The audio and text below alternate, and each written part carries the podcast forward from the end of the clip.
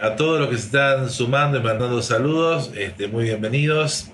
Qué bueno verlos ahí. ¿eh? Y me alegro mucho de Iglesia de que hayamos llegado a esta instancia con fe, perseverando, la Iglesia en marcha, los ministerios trabajando. Y esto es algo que realmente es un halago es para ustedes, los que han estado eh, interviniendo, sumándose, poniendo su cariño para que todas las cosas se puedan hacer. Así que muchas gracias de corazón como pastor.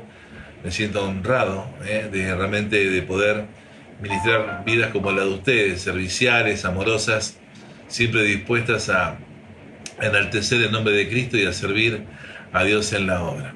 Bueno, ¿qué les parece si oramos y arrancamos eh, en este día el tema de hoy que tiene que ver con eh, remover la desobediencia de nuestra mente? Eh, buen tema para arrancar el año, el, este último mes, y que sin miedo también nos encuentre el Señor obedientes a todo lo que Él este, nos demanda. Vamos a orar. Padre Celestial, en esta tarde yo te doy gracias por la iglesia y te pido, Señor, que este momento puedas estar dirigiendo la palabra iluminando la mente y el corazón, Señor, de toda la iglesia, de toda la congregación y que podamos tener una comprensión, Señor, cabal, profunda, Señor, de, de, por qué debemos ser obedientes.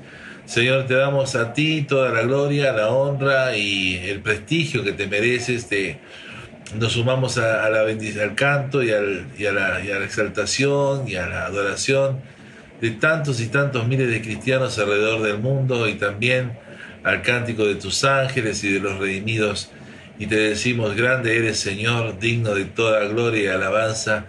Te enaltecemos, Jesucristo, nuestro Salvador. Bendito seas, Espíritu Santo. Señor, queremos más de ti y no nos detendremos hasta que esto ocurra. En el nombre de Cristo Jesús. Amén, amén y amén. Les invito a buscar en Mateo capítulo 21, Mateo capítulo 21, versículos del 28 al 32 este conocido pasaje de la escritura donde está hablando Jesús y se conoce como la parábola de los dos hijos. Mateo capítulo 21, versículos del 28 al 32, parábola de los dos hijos y dice así la escritura. Pero ¿qué les parece? Decía Jesús, un hombre tenía dos hijos y acercándose el primero le dijo, hijo, ve hoy a trabajar a mi viña. Y respondiendo él dijo, no quiero pero después arrepentido fue. Y acercándose al otro hijo le dijo de la misma manera y respondiendo él dijo, sí señor, voy. Y no fue. ¿Cuál de los dos hijos hizo la voluntad de su padre? Dijeron ellos, el primero. Jesús le dijo, bueno, en verdad les digo que los publicanos y las rameras van delante de ustedes al reino de Dios, porque vino a ustedes Juan en camino de justicia y no le creyeron pero los publicanos y las rameras le creyeron, y ustedes viendo esto no se arrepintieron después para creerle. Que el Señor bendiga este, su palabra. Amén.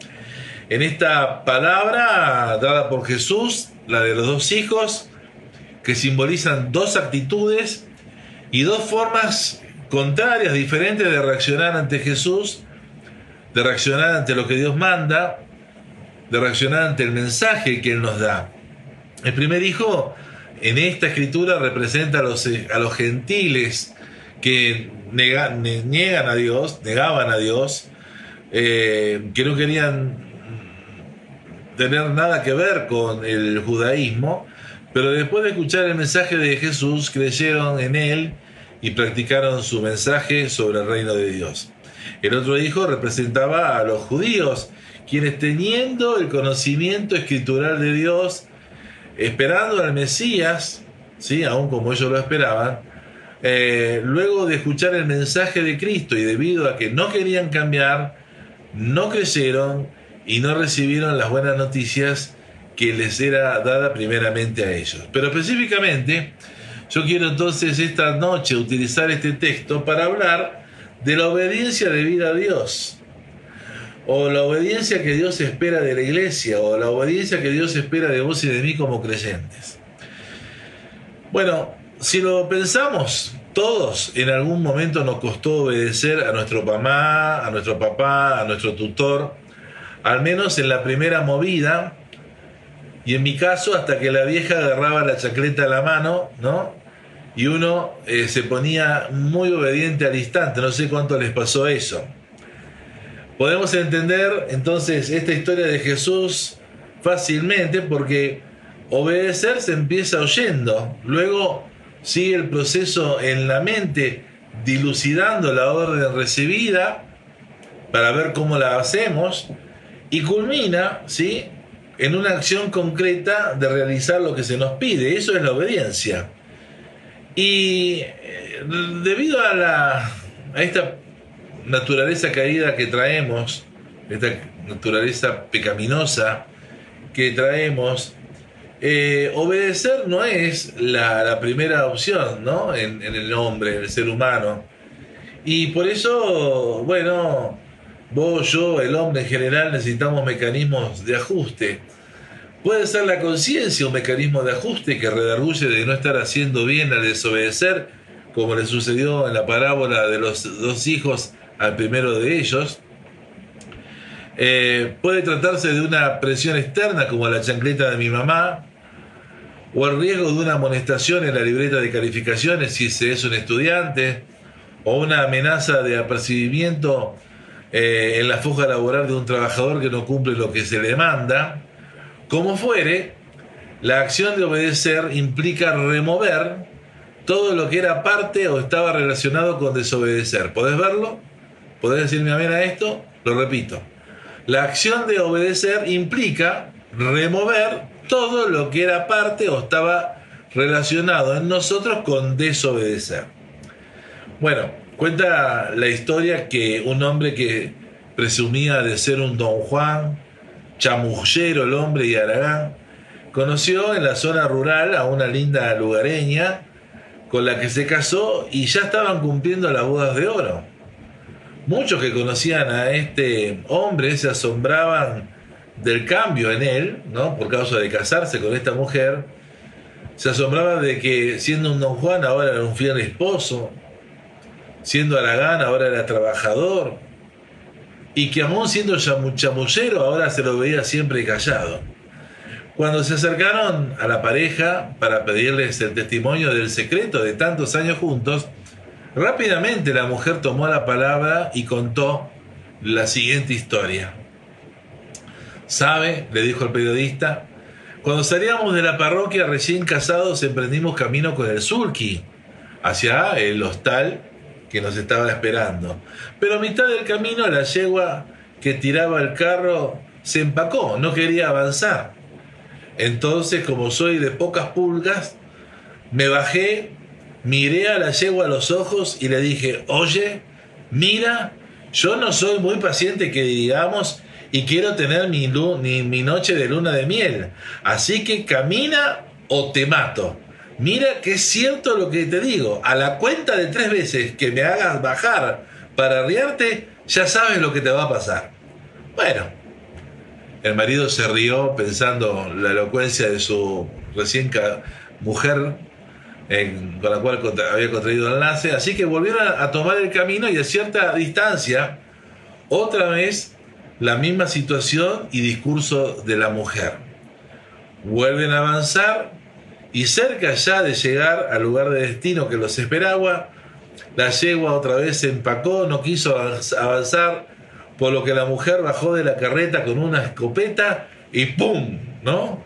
Mató, la mató ahí, mató al animal este, con un solo tiro y al dicho de te lo advertí.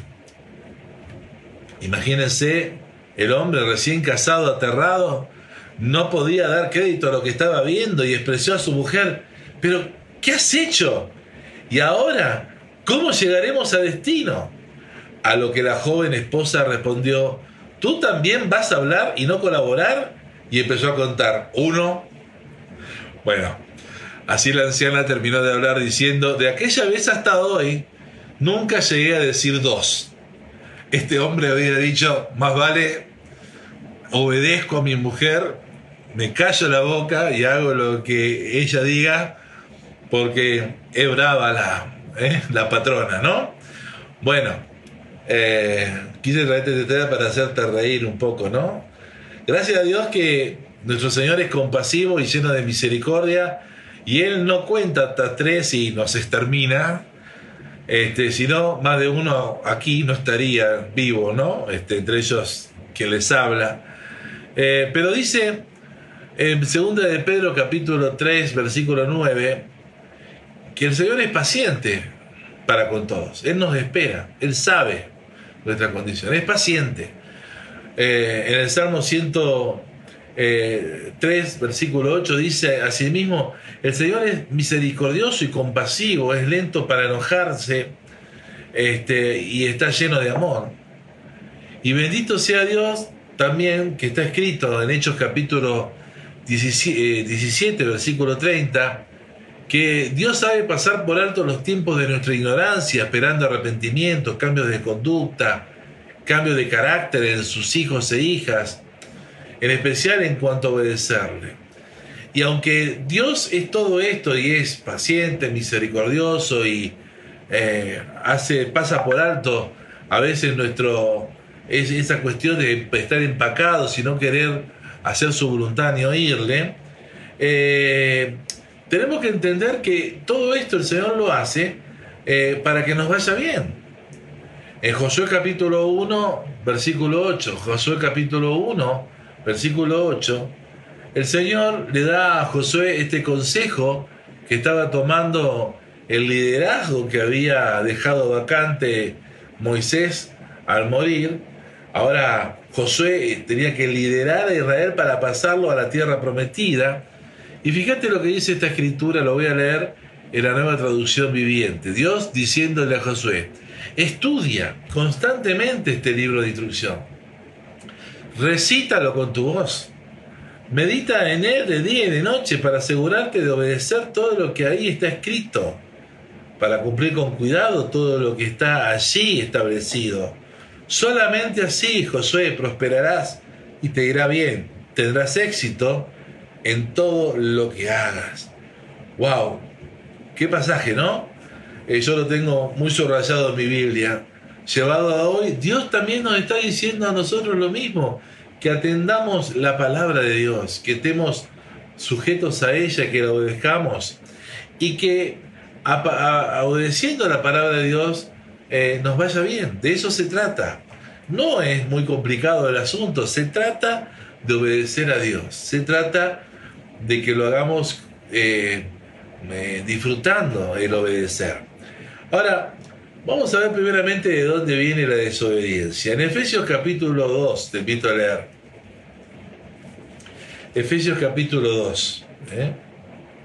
Vamos a ver algunas, considerar algo de dónde viene la desobediencia. En Efesios capítulo 2, versículos 1 y 2, Pablo dice, le está diciendo a la iglesia de Éfeso y a nosotros también, a los creyentes, está hablando a los hijos, a los hijos, hijas de Dios, a los convertidos, a los redimidos. Y él, hablando del Señor, les dio vida a ustedes cuando estaban muertos en sus delitos y pecados. Siempre recordemos del chiquero donde Dios nos sacó. Siempre recordemos de las tinieblas donde Dios nos rescató. Siempre recordemos de la cárcel donde Él nos liberó. Y dice, sigue diciendo Pablo, en la cual ustedes anduvieron en nuestro tiempo siguiendo la corriente de este mundo, conforme al príncipe de la potestad del aire. ¿De quién está hablando? De Satanás, ¿verdad? el espíritu que ahora opera en los hijos de desobediencia. Marca ahí donde dice hijos de desobediencia. Este calificativo está mencionado por lo menos tres veces por Pablo. Uno es en esta cita, en Efesios 2.2, otro es en Efesios 5.6 y la otra cita es Colosenses 3.6. Ahora, hijos de desobediencia habla de hijos de un desobediente. Eh, bueno, sabemos que el primer desobediente fue Adán, ¿verdad? Este, y que cuando Dios lo confronta, cuando ya eh, Adán, que antes venía inocentemente a encontrarse con Dios, estaba escondido y no pudiéndose esconder más, sale al encuentro de Dios que lo estaba llamando, diciendo, Adán, ¿dónde estás tú? Ante la pregunta del Señor que le dice, ¿quién te dijo que estabas desnudo? ¿no? Comiste del árbol que yo te dije que no comieras. ¿Quién te dijo que estabas desnudo? ¿A quién se estaba refiriendo Dios ahí? Se estaba refiriendo a Satanás. ¿Quién nos induce a la obediencia? A la desobediencia. Satanás. Él es desobediente. Satanás se maneja en el orgullo, en la rebeldía, en la obstinación. Y por eso, si no querés este calificativo de hijo de desobediente o hijo de desobediencia, eh, yo quiero animarte, especialmente en este mes de diciembre, que te pongas obediente a Dios, para que te vaya bien. Vuelvo a repetir, la obediencia a Dios no es para que le vaya bien al pastor. Tu obediencia a Dios no es para que le vaya bien a un hermano en Cristo. Tu obediencia a Dios es para que te vaya primeramente bien a vos. Segundo, que le vaya bien a la iglesia. Porque si vos sos obediente a Dios y servís al Señor con, con santidad de vida y eh, realmente tenés tu corazón eh, en la obra de Dios, ¿qué dice la Biblia? Donde está tu tesoro, allí está tu corazón. Otra cosa que podríamos eh, ir meditando este mes de, de diciembre ¿Dónde está nuestro corazón? ¿Dónde está nuestro tesoro? ¿No? Este, porque bueno, se trata de que realmente nuestro corazón esté en el tesoro que es Dios. Que nuestro corazón está en lo que Él ama, que es la obra de Dios, que es su obra. Que nuestro corazón esté realmente en servir a Dios con alegría por la abundancia de todas las cosas. Que nuestro corazón sea una, eh, esté realmente en obedecer a Dios este, sin, sin vueltas. ¿eh? Eh, sería algo propicio, algo bueno que lo puedas meditar para este mes. Pero volviendo al tema, si no querés llamarte hijo de desobediencia, entonces deja de obedecer al desobediente, deja de oír la voz del diablo y ponerte a cuentas con Dios y sé obediente a lo que Él te está mandando hacer y no estás haciendo. Eh, la práctica de la desobediencia a Dios es lo que la Biblia refiere como fortaleza en la mente. En otras palabras, es un acondicionamiento acá, ¿eh? en la mente que te esclaviza para no obedecer lo que Dios manda. A lo mejor decir, no, yo no soy esclavo de nada. Sí, sos esclavo del, del diablo cada vez que estás desobedeciendo a Dios. Y cuando hablamos de acondicionamiento, hablamos de un sometimiento voluntario, ¿sí? Estamos hablando de una condición, de una limitación, de una restricción acá, que ponemos acá, que afecta el comportamiento que vamos a tener después. Dios nos está mandando algo, por ejemplo, eh, ama a tu prójimo, ¿eh? por hacerlo sencillo. Y nosotros tenemos en nuestro corazón, decirle yo a esa persona jamás la voy a amar y jamás la voy a perdonar. Entonces estoy teniendo una, permitiendo que una fortaleza eh, se instale acá que me impida obedecer a Dios en ese mandamiento tan claro y tan sencillo de amar al prójimo. Y sabemos que en el amar al prójimo y perdonar sus ofensas, hay una promesa, podés leerlo después en Marcos capítulo 11, versículos del 24, 25 26, cuando dice, porque si ustedes no perdonan a sus eh, a los que los eh, transgresores sus ofensas, tampoco vuestro Padre Celestial les perdonará a ustedes eh, lo que, las cosas que hacen, las cosas que hacemos y que ofende el corazón de Dios. Ahora, eh, Pablo, eh, por algo hacía tanto énfasis en renovar el espíritu de la mente, en llevar todo pensamiento cautivo a los pies de Cristo, y también Jesús nos dejó ejemplo cuando en el oraba, diciendo, Señor, si es posible, pasa de mí esta copa, pero hágase tu voluntad y no la mía. ¿Qué significaría en forma práctica llevar eh, renovar el espíritu de la mente llevando todo pensamiento cautivo a los pies de Cristo. Por ejemplo, algo que sé que les cuesta a la mayoría de los que me están escuchando y a la iglesia toda. El ser obediente a Dios en cuanto a dar las ofrendas y diezmos. Mucha desobediencia. Y no es una cuestión monetaria, ¿eh? lo estamos hablando. Es, es creerle al Señor, es depositar nuestra fe en Él y poner el dinero en el justo lugar que merece, ¿eh? bajo dependencia de Dios, siendo Dios primero. Y claro, eh, a lo mejor vos podés decir, a Daniel Caramuti le cuesta diezmar, a Daniel Caramuti le cuesta ofrendar, eh, es mi plata y, yo tengo tantos proyectos y tantas cosas y me va a faltar. Pero cuando yo digo, no, yo soy creyente, tengo fe en Dios, Dios me da todo. Oh, Dios, me diste la salvación, me perdonaste mis pecados, me das salud, me, llegaste, permitiste llegar a esta edad de vida. No es poca cosa. Eh, señor, eh, a Daniel le cuesta, pero Daniel en Cristo Jesús sí lo puede hacer. Entonces ahí es donde hacemos práctico esto de llevar todo pensamiento a los cautivos a los pies de Cristo y desde la posición de un hijo de Dios transformado, renovado en su manera de pensar, cambiado por el Espíritu de Dios, que ya no está aferrado a las cosas que antes eran el todo, ¿no es cierto? ¿Eh? Cuando estábamos sin Cristo y sin esperanza, ahora digo, claro, ¿cómo no voy a confiar en el Señor? ¿Cómo no voy a obedecer en esto? Cuando el Señor me lo está pidiendo y aún me pide que lo pruebe para que yo sea bendecido. Y entonces razono y pienso y obedezco y acciono, ¿eh? removiendo lo que era la desobediencia para poner en su lugar, ¿qué cosa? La obediencia. Ahora, Recapitulando, vamos a volver un poquitito. Si la práctica de desobediencia a Dios es una fortaleza espiritual, un acondicionamiento de la mente que esclaviza a un creyente para no obedecer lo que manda a Dios y por ende le vaya bien, porque de eso se trata, ¿eh? El que no obedece a Dios no le va bien. Y no me vengas con esa zaraza de que, ay, yo desobedezco a Dios y estoy fantástico, fantástica.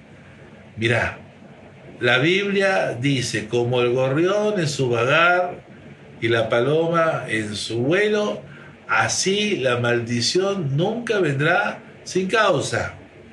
Hay gente que no, termina cosechando eh, su falta de fe mucho tiempo después cuando necesita realmente cosechar bendición de Dios. Pero como no se preocupó por cultivar bendición, no, se, preocupó por ser obediente, luego quiere abrir el armario y encontrar provisión de bendición y no la haya. ¿No?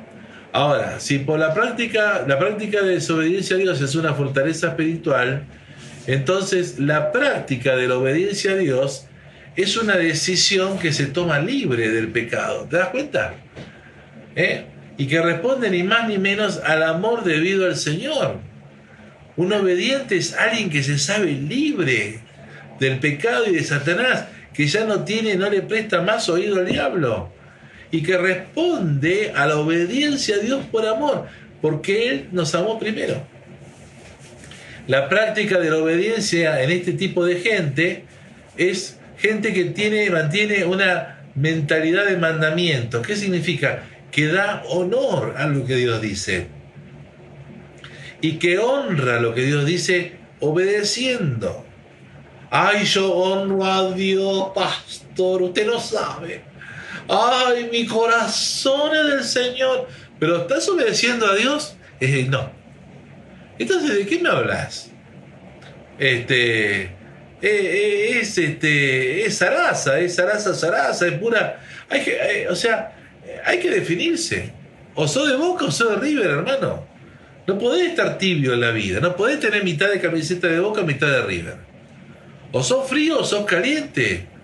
Y sabés lo que dice la Biblia, el tibio el Señor no lo aprecia. Entonces, eh, yo como pastor a veces quisiera zarandearlos algunos, decirles, pero reaccioná, obedece al Señor. Eh, hablábamos que un buen lugar donde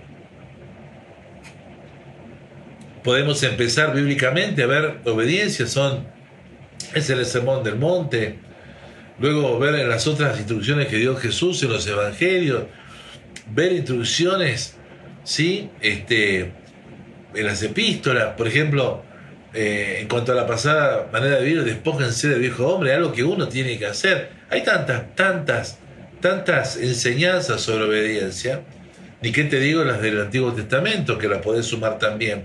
Es decir, no es muy difícil encontrar cómo ser obediente en la Biblia. El tema es si quiero serlo. ¿eh? Era como a mí me pasaba cuando era chico, no era muy difícil comprender la, la orden de mi mamá que me decía, Daniel, hace tal cosa. Y yo porque quería hacer la mía, jugar, pavotear o mirar la televisión, no lo hacía, hasta que la vieja venía con la chancleta y rápidamente encontraba mi obediencia. ¿Es necesario estar así con Dios? Necesitamos entender que la obediencia tendría que ser algo natural en los creyentes y no tendríamos que los pastores estar hablando o oh, sé obediente, sé obediente para que te vaya bien. Hay gente desordenada, ¿eh? desordenada en todo aspecto, que no quiere casarse por civil ¿sí? y que quiere bendición de Dios. Gente que está desordenada porque no viene a la iglesia, la Biblia dice, no dejes de congregarte. Este, la Biblia dice, este, bueno, hay muchos mandatos que eh, nos han sido dados dones para servir al Señor y hacen su propio relato y se convencen a sí mismos de que están haciendo eh, lo que, están obrando bien. Como Saúl, ¿te acuerdas? Lo dijimos también en uno de los este, uh, devocionales. Cuando le, Dios le manda a destruir a Malek y tenía que matar todo, desde el rey hasta el último animal y destruir todo, quemar todo. Pero la carne es débil dejó vivo al rey Amalek, dejó vivo a lo mejor de los animales, dejó, se quedó con lo, bueno del botín que vio y todo lo demás que a él le pareció que consideró que era anatema para Dios, o sea, maldición para Dios, él lo destruyó. Amén, gloria a Dios. Y después quiso excusarse y justificarse con Samuel diciendo, he obedecido a Dios, claro. Y, y Samuel le dijo, no obedeciste a Dios. A Dios se lo, obedece, se lo obedece 100%, no una cosa sí y otra cosa no. Y yo te lo quiero. ¿Y, qué le pasó a Saúl? Acordate la historia. Perdió el reino. Fue desechado como rey. Eh, y a veces nosotros, teniendo estas historias, sabiendo que a Dios no le agrada la, desobediente, la desobediencia, le damos y le seguimos insistiendo a la desobediencia, pensando que, total, Dios es argentino, pastor. Dios es argentino. Eh, cuando llega Marcela dice, bueno, fuiste desobediente, ah, no importa, está todo bien. No, no es así, hermano. No es así.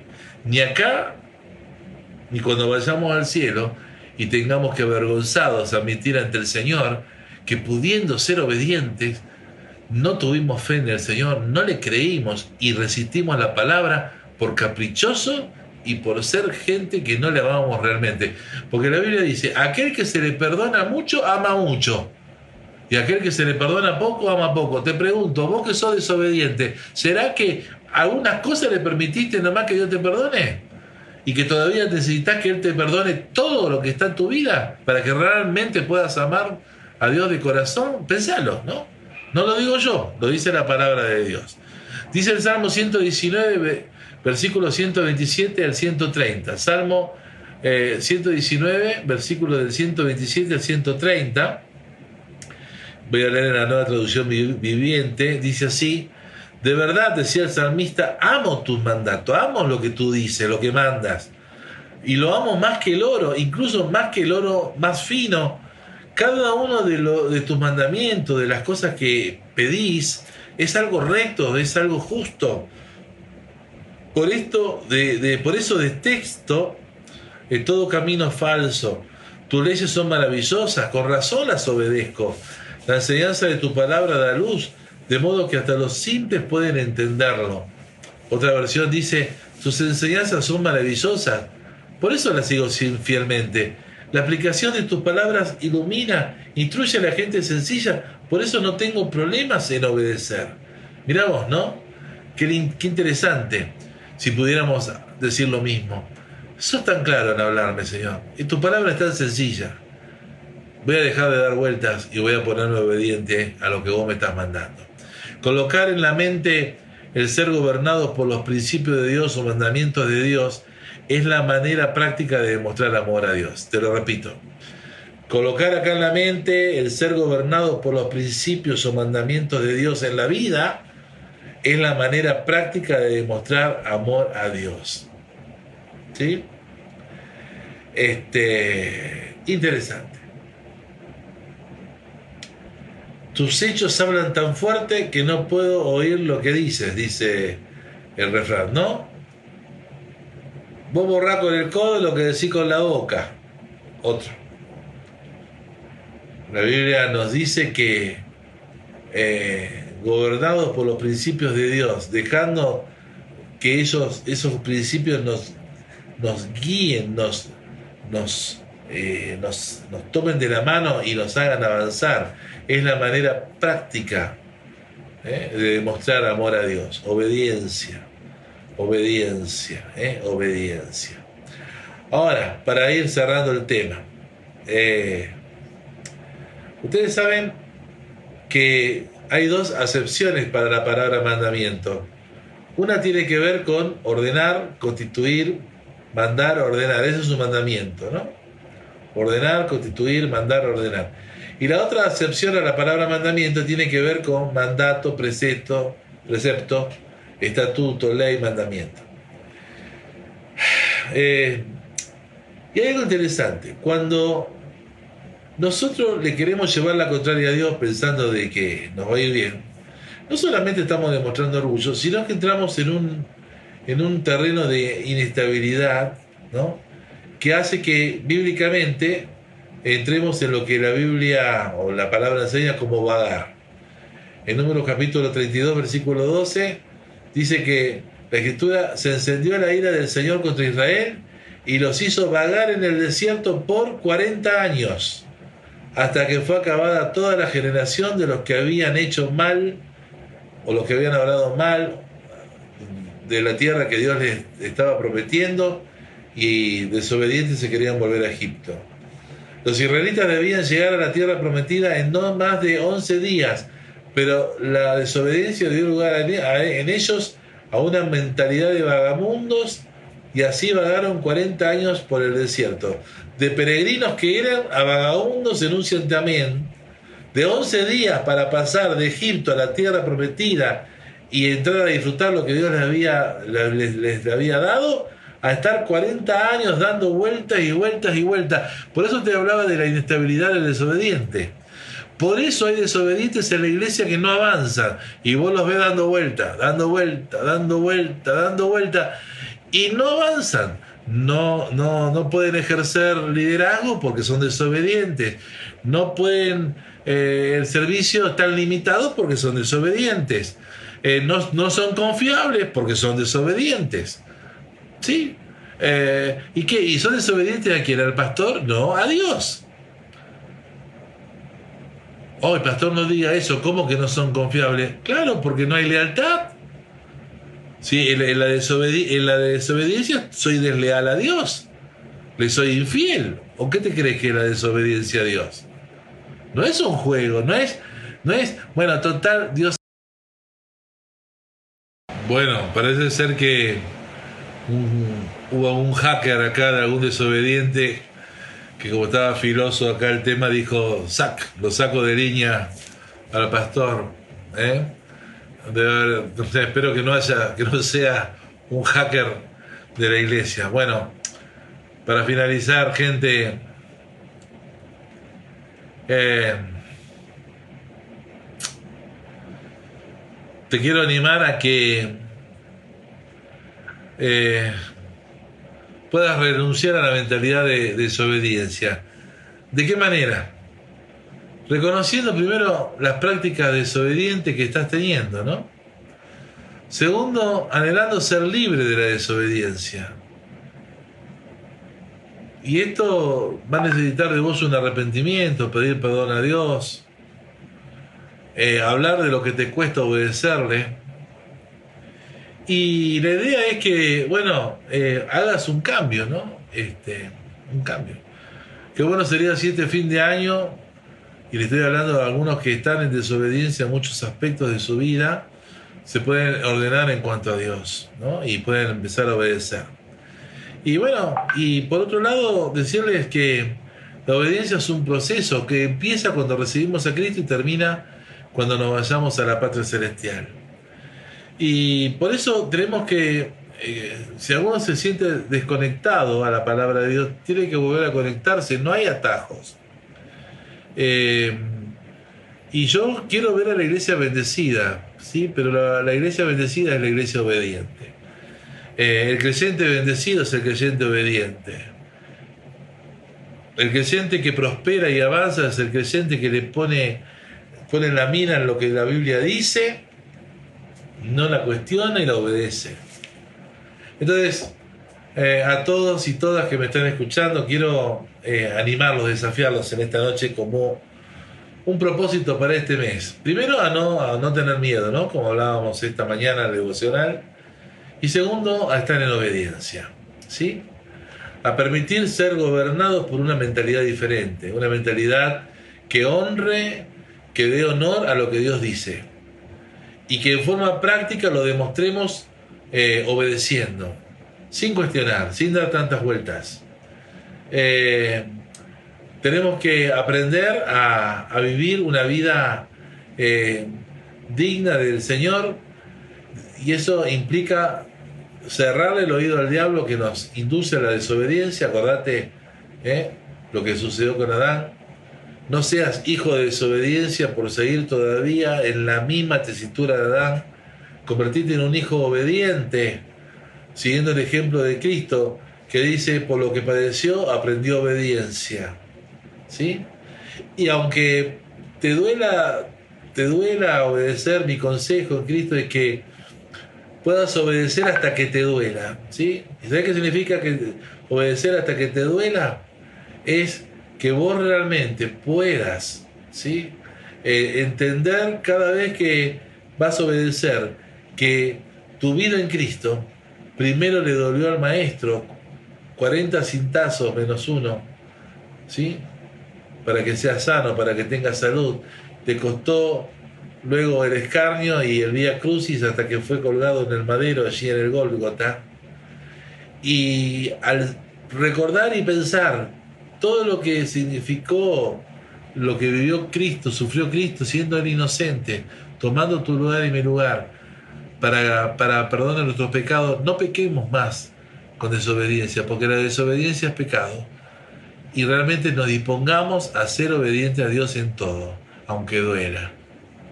Y obediencia implica fe, implica confiar en el Señor y creer que Dios es fiel a su palabra y que va a respondernos conforme a las condiciones que muchas promesas tienen. ¿Sí? Hay muchas bendiciones para el obediente, hay muchas maldiciones para el desobediente también. ¿De qué lado vas a querer vivir? Espero que elijas la mejor parte, el tiempo de la obediencia. Bueno, mis hermanos queridos, un beso grande el próximo martes vamos a estar en vivo desde la iglesia con alabanza, adoración y una prédica. Acordate que hay dos turnos, uno de 8 a 9 y otro de 9 a 10. Y que para participar tenés que pedir turno, ya sea por un horario o para el otro, debido a que hay cupos. Tenemos un cupo autorizado hasta un 30%, que son 75 sillas en el nuevo templo ampliado, gloria a Dios por eso.